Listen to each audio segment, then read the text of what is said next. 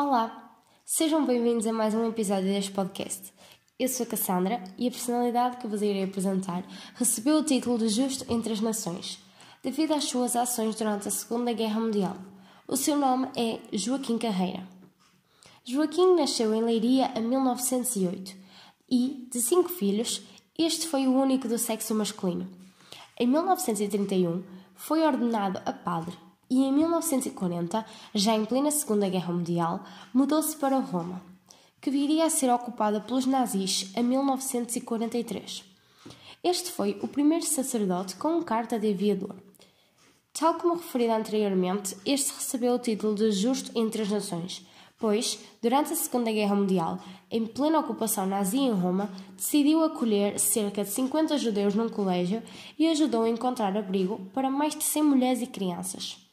Faleceu aos 73 anos em Roma em 1981. Existe uma frase da sua autoria que ficou marcada na história, assim como a sua bondade perante outras etnias.